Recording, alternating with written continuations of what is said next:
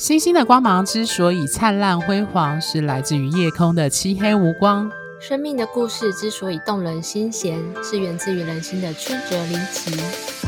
Hello，各位听众，大家好，欢迎收听《哈 star 惺惺相惜》Podcast，我是 Coco 米，我是 Tia。好，各位听众呢，我们今天要谈的主题就是延续延续之前三周的。关于职场 BOSS 的部分，我们要谈的是职场宫斗之看斗 BOSS 全攻略第三 part。那我们要谈的剩下的就是水瓶、母羊跟射手。那我们首先呢要谈的就是我们刚好这个日期，我不知道播放的时候应该也是，应该还是，也就是目前现现在太阳所在的母羊座。Tia 觉得母羊座的老板有什么样的特色？非常的没有耐性。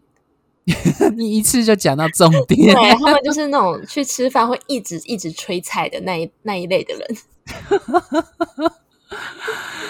那在职场上呢？职场上，我之前有一个母羊座的老板，然后他问你问题的时候，一般我我们就是会想说要讲一个故事嘛，从头起承转合，对，从头开始解释，这样你到最后的。呃，重点的时候你才会听得懂，但他们不是。如果你开始讲故事，他会说听了大概三十秒就会说，所以重点是什么？然后你直接跟他讲重点之后，他会问你说为什么会这样子？有没有当场很想要翻白眼？为什么会这样？就是我刚刚要讲都被你打断的地方。我觉得应该很多人都会跟我有一样的感同身受吧。我想补充，因为我身旁有几个母羊座特质很鲜明的人，我一直觉得，大家知道，在我们的占星学里面，太阳落在母羊座是强势的位置，所以我一直觉得，除了太阳狮子之外，我觉得太阳母羊单看太阳星座的话，他们通常是在一个群体当中会第一眼超好认出来。我觉得母羊座真的超好认，他们就是那种。对对对对对对，他就是在群体里面会第一个勇于发言，第一个冲第一，第一个勇敢去，就是说，当其他人都还默默的不敢表现的时候，他就敢第一个去尝试的类型。对，所以我常常开玩笑，这有点坏，就是我常说母羊座有点像冲锋队，或是前锋。可是你知道，长江后浪推前浪，然后前浪死在沙滩上的，就是他们是属于冲第一、冲很快的类型。道理哦。对啊，我刚刚母羊座就是很适合当冲锋队，可是你知道当冲锋队的那个死伤率通常是很高的，这样讲有点坏。对，好，我们还是拉回来啦。我自己觉得母羊座老板真的就是刚刚 Tia 讲到重点，就是他们很强调速度。大家要知道他是火，他守护星是火星，他又是黄道第一宫，他觉得他真的是一个，我觉得他反映了一个很。他真的是很没有耐心，他不像同样的以前火星守护的天蝎座有很强的意志力跟卧薪尝胆的特征。他们有行动力，但是没有持续力。对，我真的觉得母羊座最适合形容就是他们是短跑选手，嗯，就是他们可以第一马开就开那个鸣枪的时候他就冲很快，可是他其实持续力很低，因为我常常在开玩笑，母羊座也是一个三分钟热度的星座。对，就是除非有人去替他规划，不然的话，他其实要让他强继续保持那个马力，其实很难。而且我的经验就是，我觉得超有趣，就是我觉得母羊座很容易冲太快，然后就把那个物资啊什么重要的东西都晾在后面，然后别人都就后面的部队根本赶不上他。对，就是、而且还有一个情况，就是、我之前遇到的，就是母羊座老板他可能只听到一点点的。资讯跟迹象，他就很开心的跑去跟他的上一层主管说：“捷报捷报，我们我们就是达成了什么什么什么业绩。”但其实后面还没达成。他只要看到前面，他就觉得后面都已经确定。对，然后下面的人超紧张，皇帝不死急死太监的那种，就是说：“ 天哪，你这样讲了，我们做不到怎么办？” 对，我觉得母羊座就是一种很急惊风。我我好啦，我再次爆一个料，就是我刚刚才帮，就是有一个母羊座的朋友，就是解完一个命盘跟事情。我发誓，我这一人生不会再给他载第二次的载机车，这样超他骑机车超恐怖的，就是那种在台北的车阵里面，他可以钻来钻去的类型。哦，对，就典型的母羊座，他这就是，我觉得母羊座对。我觉得啦，就是你知道是，我们之前有第一集就有谈到什么谁可以坐上铁王座嘛？那我就开玩笑，在玩宫斗玩权谋，我觉得第一个死的应该是母羊座，太容易被猜到了，他们太容易被猜到。对，他们太容易猜到，太好理解，太知道他们背后的动机，因为他们是直肠子，他们做什么事情都一一一目了然。可是他就会变成一个，而且再加上他太急，他没有办法去等待。嗯，对，我不知道大家有没有听过那个日本战国时代的那个。织田信长，然后那个还有丰臣秀吉，还有德川家康的故事，有一个好像是民间的传说吧，就是说，如果今天杜鹃不叫，嗯、这三个这三个曾经很接近日本，拿下全日本天下的武将，你知道他怎么说吗？嗯、织田信长就是说，杜鹃不明，然后我就要把他杀死，然后丰臣秀吉就会说。呃，杜鹃不鸣，杜鹃不叫的话，我就要让他叫，我想尽办法让他叫。嗯、然后德川家康是怎么说的？他说：“杜鹃不鸣，那我就等他叫就好了。”大家知道最后是谁拿下，就是开启江户时代幕府吗？是德川家康。哦，对，所以我觉得从这件事情可以去理解。我觉得在权谋，如果你要讲的很比较。比较直接一点，权谋或事业的野心的话，我觉得母羊座最大的弱势就是他们欠缺耐心。嗯，我觉得这刚好是他的那个摩羯跟天蝎最擅长的部分。对。那关于老板的部分，Tia 有什么想要关于应对啊相处上，你有什么想补充的吗？想讲的？他们很有行动力，所以当他叫你去执行的时候，最好动作快一点。哦，对，不然他们会很没耐心。对，然后就说你干嘛在拖拖拉拉的？你是不是不想做？对，还是你是薪水小偷这样子？对，我觉得母羊座就是真的，他很强调立刻性、立即、马上，所以我觉得母羊座有点像一个起头者，他很适合当起头者。如果他是一个 team 里面的 leader，他就是适合，就是有一句话是这样说的，就是好的开始是成功的一半，或者是 just do it。直接去做，我觉得这非常符合母羊座的特征，这是他们的优势。因为很多时候有一些星座啦，就他会筹划很多，但是他就不敢踏出那一步。嗯，比如说处女，他们会顾，或者是天秤，母羊座对面的天秤就会犹豫不决，到底要选 A 还是选 B，他一直在犹豫，这样摆荡。嗯、对，所以我觉得母羊座的老板相对来说，就是至少他很明确，只是。我觉得母羊座还有个特征，就是要注意他们的脾气来得快，也去去得快。对，所以如果你的母羊座老板是一个嗯，很容易就是会爆，就是出口还是会直接讲的很直接的人，其实不要太在意，不要太玻璃心 这样子。对，他们可能跟你讲完，他们就没有意识到这样讲这件事情。对，我之前那个母羊座老板，他就是常常骂完之后发现骂错人。但是他的气也消了，嗯、所以他不会去骂到真的有错的人。这样讲，我觉得被骂的人好可怜。对，所以就刚刚 Coco 米讲的很好，千万不要玻璃心，因为他们骂过也就忘记了，不会太记在心上，不会把你这个人贴标签。他们情绪来得快，嗯、去得也快。嗯，可是这一招就不能适用在巨蟹座或天蝎座上面哦。没错。所以学星学占星有一个好处，就是你要知道不同的人要用不同的那个。有教无类的方式，就是不呃，那啊因材施教。对不起，讲错，我们要用因材施教的方式去应对不一样的 boss，这样子。对，好，那我们现在谈第二个星座是水瓶座。Tia 觉得水瓶座的老板有什么样的特色？他们非常坚持自己的想法，通常他们也都是职场里面蛮聪明的那一群人。嗯，我自己对水瓶座认识就是。大家要知道，水瓶座的手，水瓶座是固定性质的风元素。嗯哼，我们那时候都会这样说：四个固定性质的性质的星座呢，我喜欢用执着来形容。金牛座是土元素的，所以它执着于物质，执着于金钱。天蝎座是水元素的，所以它执着于情感，执着于它主主观的关系。那呃，狮子座是火元素的固定，所以它执着于它的自我。他的自我中心，嗯、我的自我的荣耀，嗯，我有没有发光发热？嗯，对。那至于最后的水瓶座呢？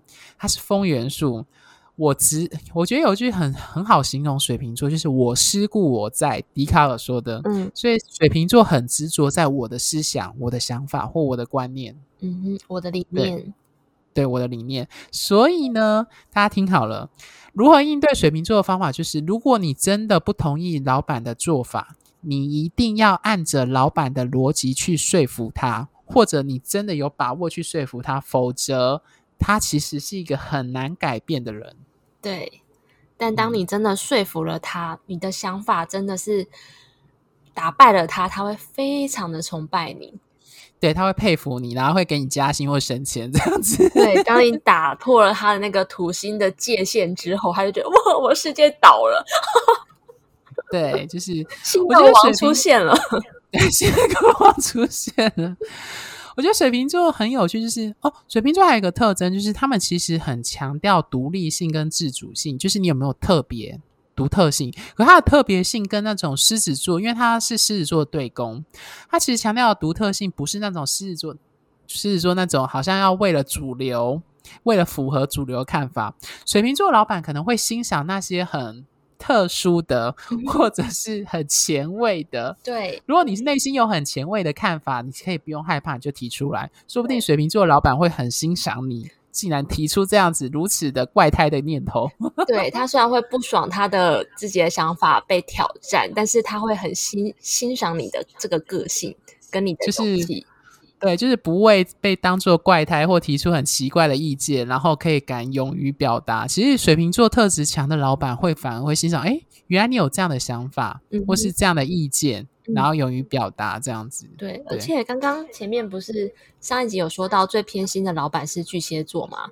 我觉得最不偏心的老板是水瓶座。哦、为什么？因为水瓶座他很他很注重人人均等。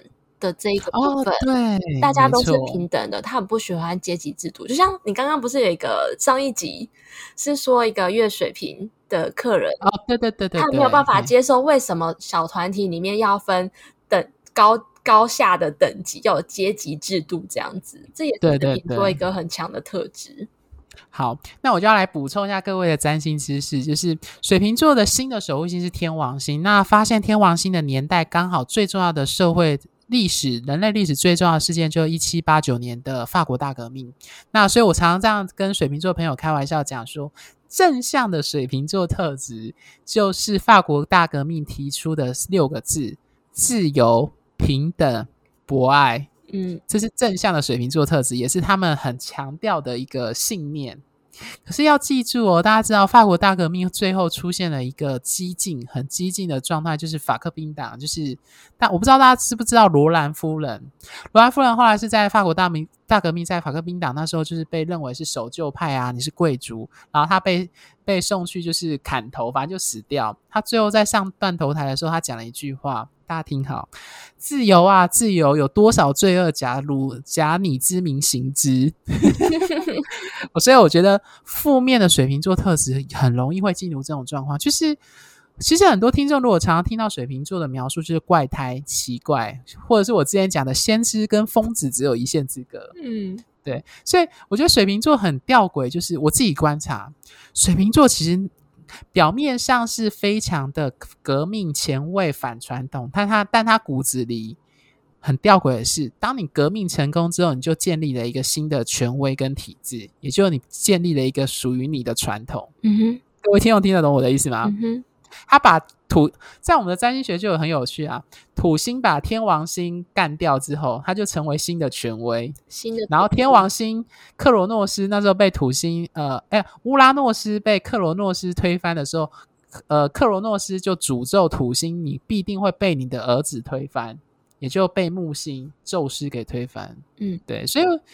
所以我觉得有时候占星，古时候占星师把这两个星座放在一起，我觉得非常非常的有趣。就把土星同时守护摩羯跟水瓶，听起来是一个很相反的词，一个代表传统守旧，一个代表革命前卫，但其实他们其实是一体两面的存在。对。对，所以我觉得水瓶座的老板真的是，嗯，大家要有时候啦，这是我默默的吐槽，就是有时候他虽然说自由平等不爱，可是你要记住，他的自由平等不爱，其实有一些东西的东西是没有说出口的。对，就是他是站在高处看着下面的人众生平等，他还是在高处的。呃对，Tia 说出重点，这样讲有点坏。还是是，所以你如果你如果敢挑战他站在高处这个位置，你可能就要注意了。嗯哼，就有一些问题。对，对，所以攻略就是适时的尊重一下老板的权威也是重要的，虽然他看起来很 open mind。对，虽然他看起来很前卫、很 open mind。好，那你觉得还有什么其他要注意的吗？对于水瓶座老板，对水瓶座老板，我觉得基本上呢，会有水瓶座老板的人也是一个怪胎，怪胎老板就会有怪胎下属。哦，对，你知道怪胎喜欢跟怪胎聚集在一起，这样讲很坏。对对，所以其实我蛮不担心有水瓶座老板的人，因为他自己也是一个很独特、很有趣的人。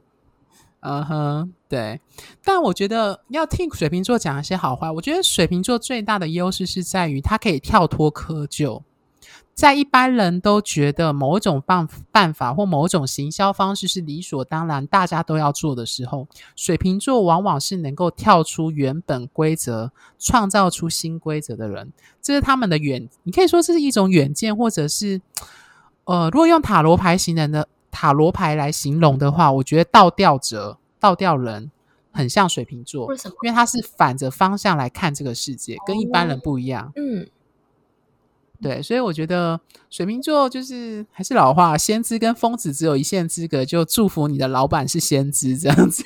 我觉得水瓶座的主管啊，他们掌管的办公室的气氛会很像 Google。的办公室那样子，你可能不用上班、哦、上下班打卡，然后呃，你只要事情做完了就可以回家，然后这个风气都是非常自由的，就所谓自由派的那种风气这样子。对，但是只要你是有创造力的，嗯、他就会觉得你是很有价值留在这个办公室的人，而且还要独特性。对，对没错。OK，好，那我们接下来进入第三个，也是最后最后一个星座，就是射手座。Tia 觉得射手座的老板有什么特征？射手座的老板通常看事情看喜欢看远的方向，长远的愿景啊、目标啊。然后呢，他们其实通常会当呃射手座主管的人，都会混到一点点摩羯座。所以有时候虽然他们的自由的背后，还是会有一点点，就是会知道怎么带人、怎么样建立建立架构的摩羯座的感觉。然后呢，他们其实是一群很怕麻烦的人，因为他们的对面是处女座，他们很不喜欢在意，嗯、就是去处理一些小的细节。射手座对面不是处女座吧？射手座对面双子。哦，我记错了，处女座对面是双鱼座。没关系，这就是两个人一起，就是会彼此纠正自己的口误，这样子。对对对对对。对嗯、呃，可以消音。好，不用啦，自动消音。好，继续。嗯，差不多。好，我哦，你觉得你讲的差不多？对，我觉得射手座的老板有一个特色，刚刚 Tia 有讲到，他们重视长远的。那我觉得他关于混到摩羯座这点，应该是我觉得很有趣。我发现射手座的朋友，我自己射手座的朋友，就是他们看起来很自由，但其实射手座有自己的约法三章。他让你很自由，但是他有约法三章，所以他这三章是他的大地雷。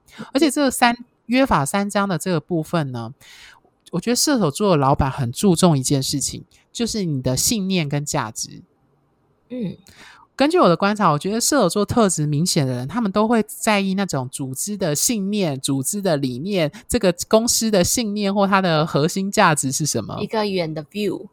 对，一个远的 view，一个理想，一个理念。我觉得射手座的人其实很在意，就是说你有没有一个信念？你有信念，那你不管你只要维持你这个信念，那你就是好的，可能是好的企业，或者是好的一个员工这样子。所以对射手座的老板来说，他通常都会用一个信念去带下属。嗯，大家去注意哦，射手座老板有个特征，他可能会无不很多不同的时刻去提到说他对于某一种信念的坚持。可能这个信念，我随便举例，可能是顾客至上，可能是大数据优先，可能是呃，可能是教育，就是成长一定要强调，就是不断的学习再学习，才会挑战更新的。对，所以你一定要去找到射手座老板内心最坚持的那个信念跟信仰是什么。对，因为木星在我们占星学里面，它其实跟宗教、信念、信仰还有哲学是有关的。对。嗯我觉得大部分的射手座的老板，通常相处起来都是很轻松的、很乐观的、很不拘小节的，非常的木星的感觉。对，一种那嗯，那你觉得有还有什么有什么负面特征啊？刚刚讲的好像听起来都很正向。负面特征吗？嗯，其实我接触过的射手座的主管。没有都很好。对，你对射手座好偏爱哦，就是都非常的嗯 peace 吗？木星的那种宽容大度，然后不拘小节，相处起来都很开心。哦、OK，好，那我就来补枪好了。我补枪，我觉得射手座最大的缺点，我自己对同样都是木星守护的射手跟双鱼，我觉得他们都有一个特征是逃避。嗯，呃，我常常这样讲，就是射手座也很在意自由。那他的自由，其实我我必须说，每个星座都很主观。他认定的自由，其实是符合他主观认定下的自由。所以射手座的负面特质是。当他觉得，重点是他觉得这件事情不关乎他的事情或责任的时候，他就会跑走。可是对某一些人来说，他可能觉得这里里面你有责，你有责任，可是你跑走就觉得你是一个不负责任的人。我觉得这一点非常适合当主管诶、欸，你知道为什么？怎么说啊？为什么？因为他们不会去揽多余的事情回来给下属做。原来当射手座的下属真的很开心。真的听起来是放牛班的孩子是是？对，就是大概这样子的意思。就是大家都是薪水小偷这样子，听起来好 happy 哦。嗯、好，那你觉得射手座还有什么在跟射手座老板相处上要注意的地方？我觉得可以去回顾那个摩羯座的攻略，因为射手座的隔壁前后星座一个天蝎，一个摩羯，通常会通常射手座很不喜欢被约束。他喜欢自由自在的，所以当他会爬到呃主管的位置，必须要瞻前顾后这一种的话，都都一定是我常常遇到，都是会混到天蝎座或摩羯座。所以，通当发现身边的射手座的主管有一种威压感，或者是有时候你看不清楚他心里在想什么的时候，那就要回到我们前面说过的对摩羯还有天蝎的应对的策略，去好好观察一下要适用哪一种。OK，好，那我的补充跟 Tia 不太一样。我觉得射手座老板呢，他其实就像我刚刚说，他很在意信念或成长。这里的成长，他可能会很在意员工的成长。你有没有学到东西？你有没有更多的能力的成长进修？我为什么会这样说？是因为我发现太多，我真的遇过很多客户是月月射手或者是金星射手。我发现，你知道他跟我提分手的理由是什么吗？如果他们是提分手的理由是。那一方的话，他们都会说，因为伴，因为我成长了，伴侣没有成长，所以我们没办法继续走下去，或是没有未来。我真的遇过好，我遇过好多有的原因吗？还是说这是一种借口？是不是？对，我可以理解 Tia 想表达的。射手座是类似九宫嘛，他是不是觉得其实是两个人的价值观不一样了？有可能，可是他们会用对方没有成长来。当做理由，好。Anyway，这是我自己遇到很多典型的射手座特质的人，在提分手的时候都会提这件事。所以回到呃，回到那个 boss 的这件事情来说，我会觉得射手座老板可能是那种很欣赏员工会做自呃进修，或你去学新的技能带回来的人。嗯，没错。对，我觉得他是很欣赏，就是你有信念、有信仰。信仰不一定是指宗教信仰，就是你有信仰、信念，而且会继续成长的人。嗯，对，所以我觉得，呃，我觉得射手座也很在，也会很欣赏一个员工，他有没有那种，呃，比如说他在某一方面是专业，不一定是学历。他你这个成长，他有专业做一个印证，或是觉得哦，你提出的这个信念、信仰是让，甚至是让老板自己觉得他有学到东西，他就会很佩服你这样子，因为他是双子座的对面的星座，对，对，或者是讲的一口哲学的人，对，他就会觉得嗯，这个这个员工很不赖这样子，对，很有深度，很很有思想，很有高度，他都很喜欢。没错，我常常这样形容哦。我觉得射手座是喜欢登高望远的星座，他们强调要登得高、望得远。然后我遇过很多典型，特别是月射手或者是这种射手，他们都很爱出国旅游。他们四海为家，但四海不是家，所以他们其实都是那种他们会。我觉得射手座有个特征，他们会认为从旅游、从异国文化可以学到很多东西。嗯，对，所以他们会很欣赏那种愿意去尝试挑战异国。或者是外国等等带回来的东西的那种带来新的成长、新的刺激、新的 view，对，没错。好，那关于射手座，Tia 还有什么想补充的吗？嗯，或刚刚我们提的就是另外两个母羊还有水瓶。我觉得射手座其实是一个不不用太费心的主管。为什么？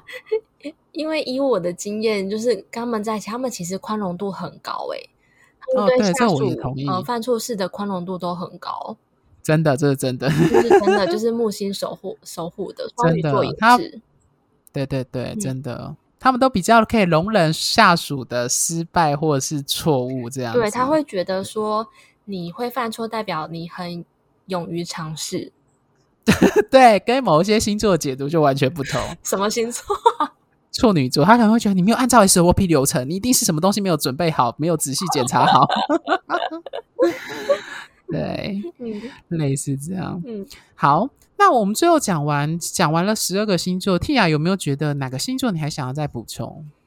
我们终于把这个系列讲完了。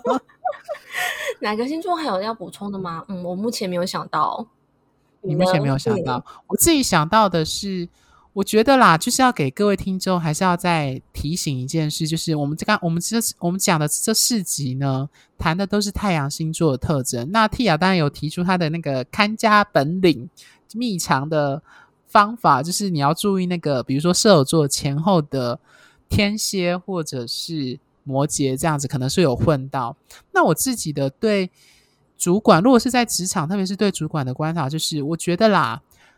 还是老话一句，就是先不论是哪一个星座，基本上会往上爬的人，大部分啦，多少对权力地位或许都有一部分的野心或期待。对，所以我觉得，其实某个方面来说，就还是要回到说，对于老板跟你的位阶的差距，因为我觉得职场上有时候有很多的风险跟存在。我相信大部分人都是想要平平安安的过日子。所以这时候跟十二星座的老板互动，我觉得还是要谨记自己的。这样讲好像有点悲观，就是你还是谨记，就是那种照章行事是最不容易出意外的。如果你是真的觉得你的敏感度很低，无法去揣摩巨蟹座老板的心意跟情绪的话，那就试着照章行事，但是不保证能够全身而退。但是如果真的出什么问题，至少，如果你是大公司的话，至少公司章程是一个很好的助力。嗯，所以我绕了一个圈，讲了那么埋了那么多的梗，最终要谈的是，大家知道吗？公司组织规范，大家知道这跟哪个星座很有关？摩羯座。对，所以我埋的梗就是我，我觉得摩羯座通常会是在公司组织行号里最吃香的星座。对。就是，所以你说要谁登上铁王座，我会觉得摩羯座通常是最有潜力股这样子。我最后最后啊，想要补充这个攻略，它的使用的方式是为了让我们跟主管当中，嗯、呃，之间的相处可以更轻松、更简单、更。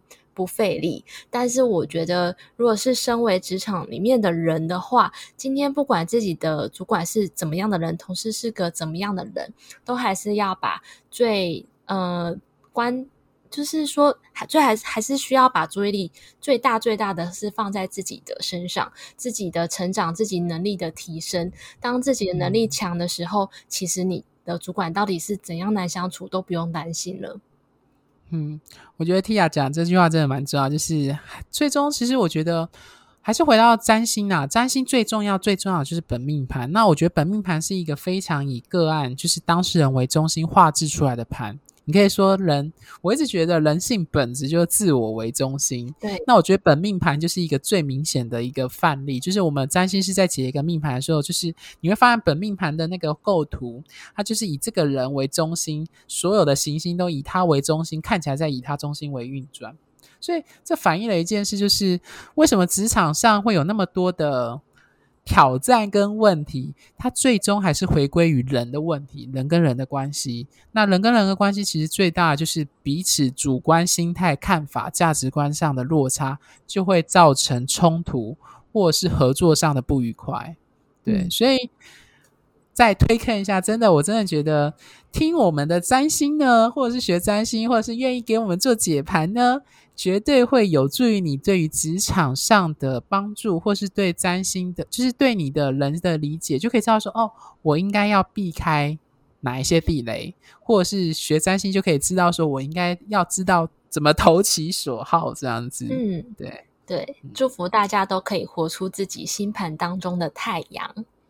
然后祝福大家都可以在职场宫斗之 BOSS 全攻略，然后都活得呃都能够全身而退。那或者是你还可以步步高升，那就更厉害了。干掉 BOSS 自己当 BOSS，干掉 BOSS 自己当 BOSS。对，OK，好，那我们今天的节目就到这里了。真心相待，专属于你的心愿。拜拜，拜拜。